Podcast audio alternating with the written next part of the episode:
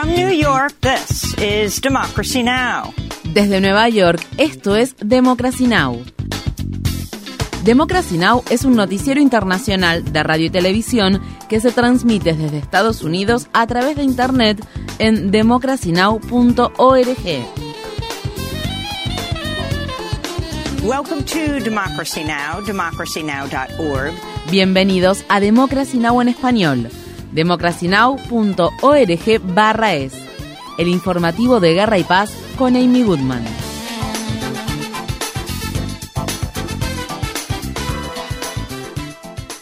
Las Naciones Unidas han advertido que la decisión de Rusia de retirarse de la iniciativa de granos del Mar Negro, la cual permitía la exportación segura de alimentos y fertilizantes desde los puertos ucranianos, provocará una escalada de los precios de los alimentos y un agravamiento del hambre a nivel mundial. El secretario general de la ONU, Antonio Guterres, habló el lunes después de que el Kremlin dijera que se negaría a prorrogar el acuerdo. Ultimately, participation in these agreements is a choice. En última instancia, la participación en este acuerdo es una elección. Sin embargo, ni las personas necesitadas de todas partes del mundo, ni los países en desarrollo tienen opción. Cientos de millones de personas se enfrentan al hambre y los consumidores se enfrentan a una crisis mundial del costo de vida. Ellos pagarán el precio.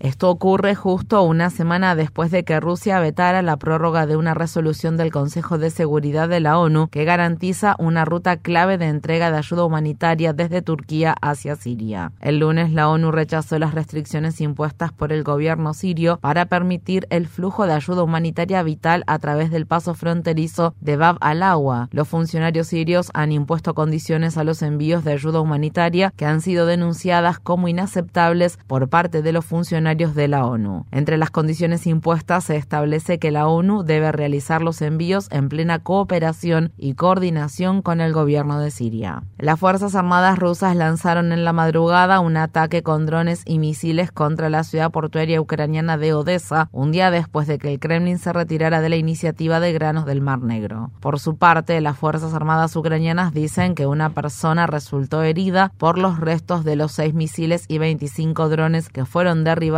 por las defensas antiaéreas de Odessa. El ataque se produjo horas después de que el presidente ruso Vladimir Putin acusara a Ucrania de lanzar el lunes lo que calificó de ataque cruel y sin sentido contra un puente clave que conecta la anexada península ucraniana de Crimea con Rusia.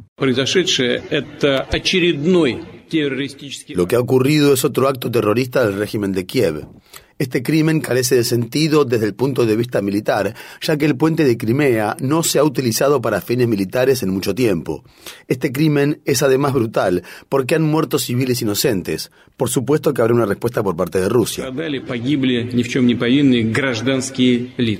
En Bielorrusia, un gran convoy de la organización paramilitar Wagner llegó el lunes a un campamento militar, lo que supone el primer redespliegue que realizan los combatientes de dicha organización desde su fallida rebelión de finales de junio. El viernes, el Ministerio de Defensa bielorruso dijo que las tropas del grupo Wagner estaban entrenando a algunas de sus fuerzas de seguridad. Decenas de miles de personas abandonaron sus hogares en Vietnam y el sur de China antes de que el tifón Talim tocara tierra en la provincia china de Guangdong. La tormenta trajo fuertes vientos y lluvias, lo que obligó a que se cancelaran cientos de vuelos y viajes en trenes. La llegada del tifón se produjo en un momento en el que China, al igual que gran parte del hemisferio norte, es testigo de cómo se están batiendo récords de temperatura debido a las implacables olas de calor estivales. En Estados Unidos, más de 88 millones de personas vuelven a estar este martes bajo avisos y advertencias de calor excesivo. El humo proveniente de cientos de incendios forestales canadienses está provocando alertas de mala calidad del aire en toda la región de Nueva Inglaterra y en lugares del sur de Estados Unidos, como la ciudad de Atlanta, estado de Georgia, y la ciudad de Birmingham, estado de Alabama. Se prevé que este martes la ciudad de Phoenix, en Arizona, registre su décimo octavo día consecutivo con el mercurio por encima de los 43 grados Celsius y no está previsto que la situación vaya a cambiar en los próximos días. Según un estudio reciente, si se produjera un corte en el suministro de la red eléctrica de Phoenix durante una ola de calor, se producirían al menos 12.000 muertes y otras cientos de miles de personas necesitarían tratamiento por enfermedades relacionadas con el calor. El enviado de la Casa Blanca para Asuntos Climáticos, John Kerry, se encuentra en Pekín para reanudar las conversaciones entre Estados Unidos y China, los dos principales emisores de gases de efecto invernadero del mundo, sobre la crisis generada por el cambio climático. Kerry llegó a Pekín el domingo al tiempo que una estación meteorológica del oeste de China registraba un récord histórico de temperatura máxima de 52 grados Celsius. La visita de Kerry se produjo pocos días después de que dijera que Estados Unidos no pagaría compensaciones económicas a los países que se ven perjudicados por la crisis generada por el cambio climático. Kerry hizo este comentario el pasado jueves tras ser interrogado al respecto por el congresista republicano del estado de Florida, Brian Mast, durante una audiencia del Subcomité de Asuntos Exteriores de la Cámara de Representantes.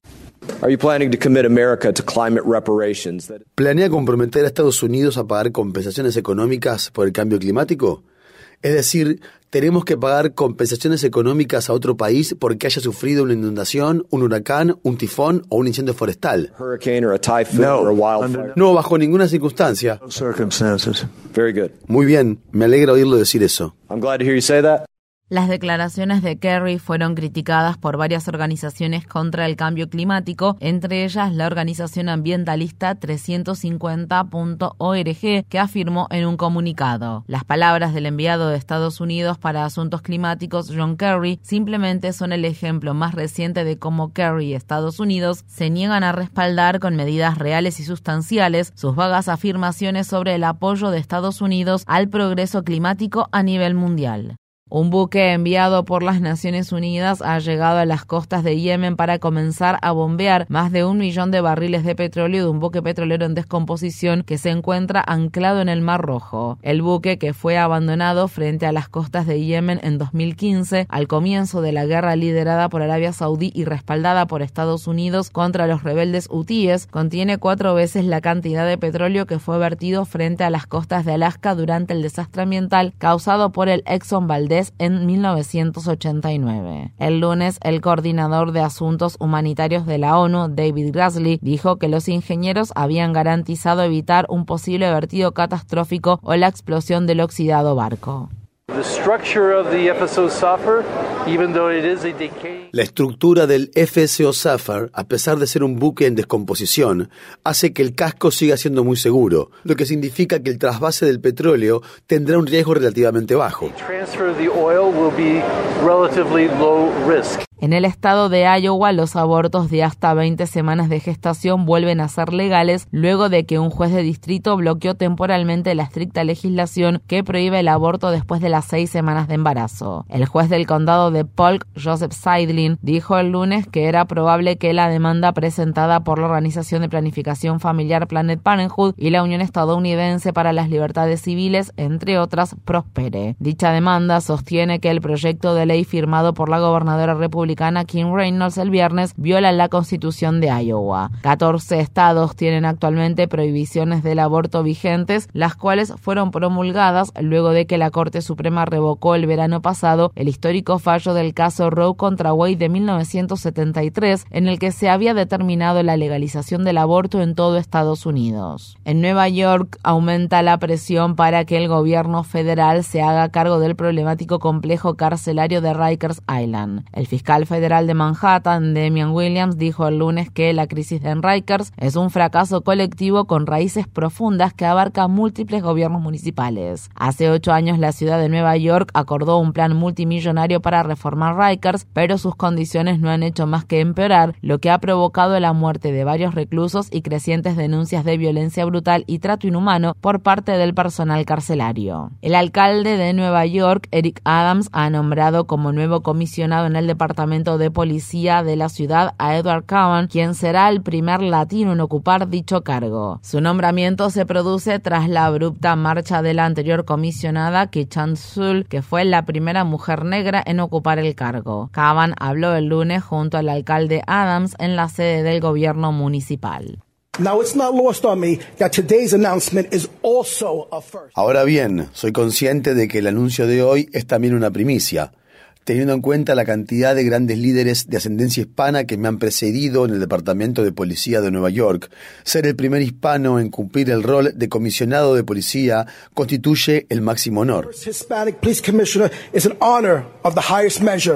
En noticias relacionadas con la medicina, un nuevo fármaco experimental llamado Donanemab ha ralentizado un 35% la progresión de la enfermedad de Alzheimer en pacientes que se encontraban transitando las primeras fases de la enfermedad. Esto hace que el fármaco sea al menos tan eficaz como el Leqembi, otro tratamiento con anticuerpos monoclonales contra la enfermedad de Alzheimer que tuvo la aprobación de la Administración de Alimentos y Medicamentos de Estados Unidos a principios de julio. La compañía farmacéutica Eli Lilly no ha dicho cuánto costaría el Donanemab si obtiene la aprobación reglamentaria, pero el precio del tratamiento de un año con Leqembi supera los 26 mil dólares en Estados Unidos.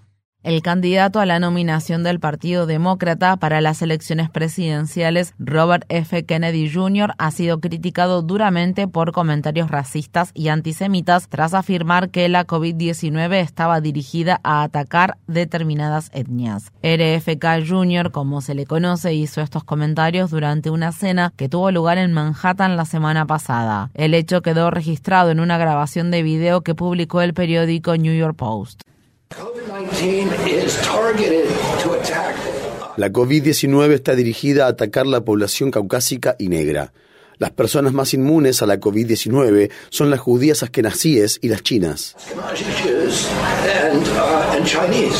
El lunes, su hermana Kerry Kennedy, quien dirige la organización sin fines de lucro Robert F. Kennedy Human Rights, condenó enérgicamente las afirmaciones de su hermano, las que calificó de deplorables y falsas, y agregó, sus declaraciones no representan mis convicciones ni lo que defiende la organización Robert F. Kennedy Human Rights, que cuenta con una trayectoria de más de 50 años protegiendo derechos y oponiéndose al racismo y a toda forma de discriminación. La revista Rolling Stone informa que RFK Jr que aspira a ser nominado a la presidencia de Estados Unidos por el Partido Demócrata, ha estado recibiendo dinero de decenas de importantes donantes republicanos. El senador demócrata del estado de Virginia Occidental, Joe Manchin, ha alimentado las especulaciones de que se postulará para las elecciones presidenciales de 2024 como candidato de un tercer partido. Manchin apareció junto al ex gobernador republicano de Utah, John Huntsman, en un acto que se llevó a cabo el lunes en el estado de Nuevo Hampshire, donde argumentó que los votantes estadounidenses se sienten frustrados por la creciente división que existe entre los dos principales partidos políticos. No estoy esta noche aquí para postularme para la presidencia de Estados Unidos, no. Estoy aquí básicamente para tratar de salvar al país.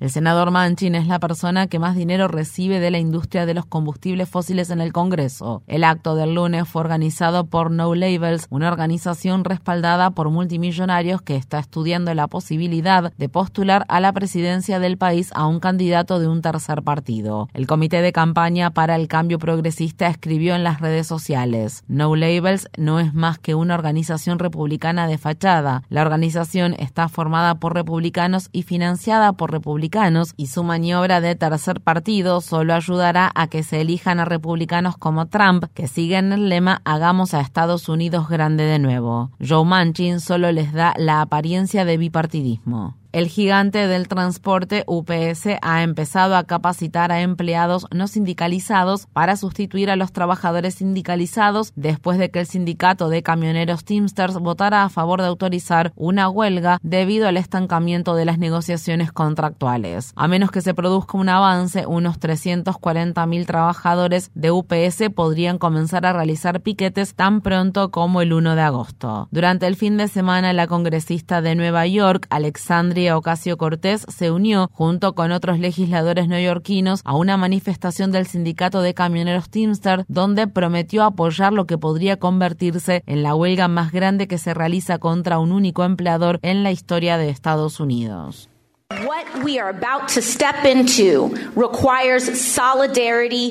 Lo que estamos a punto de hacer requiere la solidaridad de todos, de toda la ciudad, de todo el país, de todos los políticos, de todos los sindicatos, de todos los trabajadores, porque la lucha que ustedes están llevando a cabo aquí mismo es el comienzo de la dignidad de todos los trabajadores de este país todos los trabajadores de este país. Every worker in this country. Every worker in this country.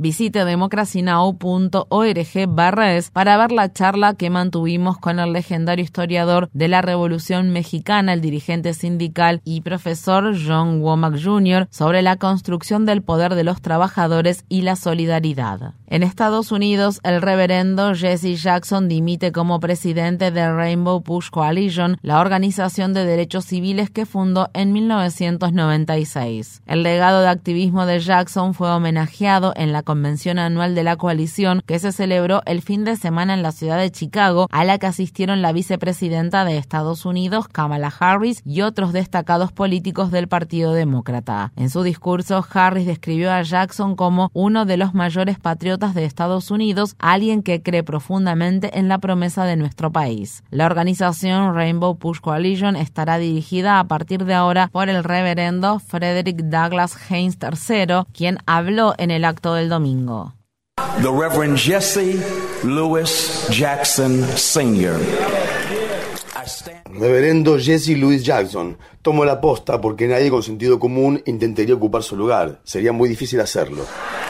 His shoes are too large.